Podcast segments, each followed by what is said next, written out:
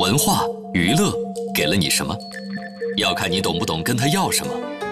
透过文娱观世界，文娱世界观。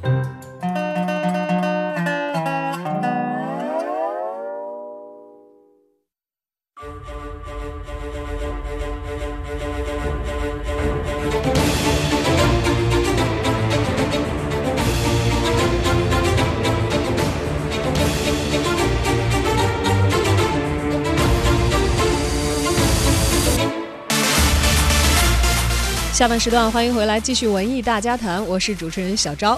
非常熟悉的来自《加勒比海盗》电影系列的音乐啊，可能很多朋友就此也已经猜到小昭马上要说的内容了。没错，就是和新近上映的《加勒比海盗五》直接相关。从目前的排片情况来看呢，《加勒比海盗》来袭之后，可以说是终结了摔跤吧爸爸霸屏的情况。北京日报记者陈涛报道。杰克船长领衔的《加勒比海盗》在阔别六年之后呢，终于再度回归到中国内地的荧幕。迪士尼憋了许久放出的大招，的确收到了成效。上映的首日就轻而易举地将霸屏两周的印度电影《摔跤吧，爸爸》斩落下马，而王者气象呢也相当明显，排片已经占到了六成啊，票房占比更是超过了八成。当天十七点的票房即宣告突破了亿元。对比上一部的《加勒比海盗四》在中国内地斩下超过四亿元的票房，这次上映的第五部想要创造票房的新高，基本是没有悬念了。在豆瓣网上，我们看到《加勒比海盗》的影迷群高呼“终于等到这一天”，而不少人发出如此感慨，的确是因为等这部电影的更新等了太久了。据了解，《加勒比海盗五：死无对证》原计划是在二零一五年上映的，随后呢就是一年一年的往后推，直到去年才确认二零一七年的七月正式公映。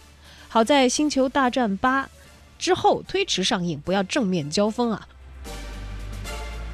这呢也才让约翰尼·德普所饰演的杰克船长得以提前了两个月和观众见面。为了让影迷满足，好像这个只要影片的质量可以，等待呢也就是值得的了。迪士尼这次做了不少的改变，看过整个系列的人们都对上一部获得这个系列最差的一个评价啊，可能没有太大的意义。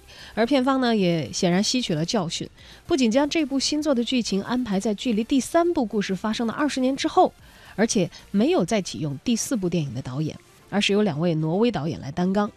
他俩合作执导的海洋探险电影《孤筏重洋》曾经获得奥斯卡最佳外语片的提名。演员阵容的调整幅度呢，同样是不小的。不仅不少老演员都回归到了剧集当中，新加入的演员也让人眼前一亮。尤其惊艳的是，戛纳影帝哈维尔·巴登出演了本次的大反派——海上屠夫萨拉查船长。每次出场，几乎都可以引发一阵阵的骚动。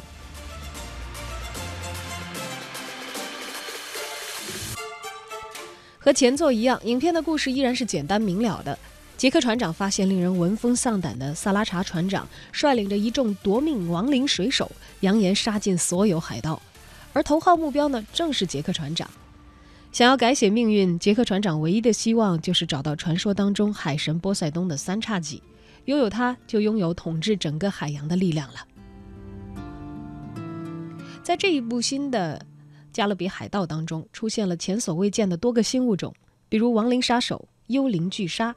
据说他们的制作成本高达二点三亿美元。这些昂贵的特效还是很能打动观众的。在这儿要稍稍的剧透一下啊，在新片里头呢，大家可以一睹杰克船长年轻时候的模样。这也并不是找的年轻、长得和这个演员相似的人来模拟的，而是运用了 CG 技术帮助 Johnny Depp 返老还童。当镜头闪回的那一刻，不少人都笑出了声，感叹多年来愈加老道油滑的船长，原来也有少年青葱的时刻呀。不过，虽然斥重金打造了特效啊，但这也并不能够掩盖影片创意欠佳的状况。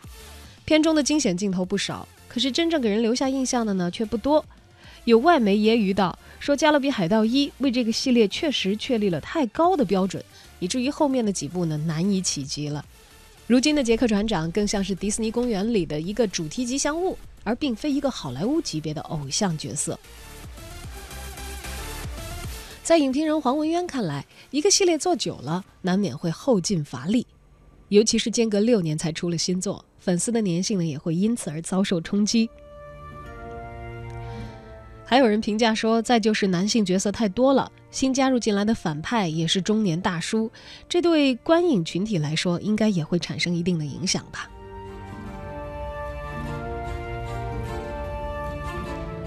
然而，口碑的好坏有时和票房其实并没有太大的关联。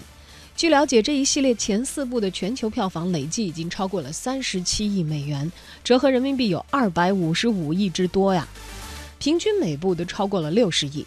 即便在中国内地票房还没有完全爆发的二零一一年的时候，它也斩获了四亿元的票房，挤进了当年内地票房榜的前五位。而如今，搁在内地电影总票房已经翻了好多倍的当下，这个熟悉的海盗想要冲击十亿元的票房，应该并不是没有可能的。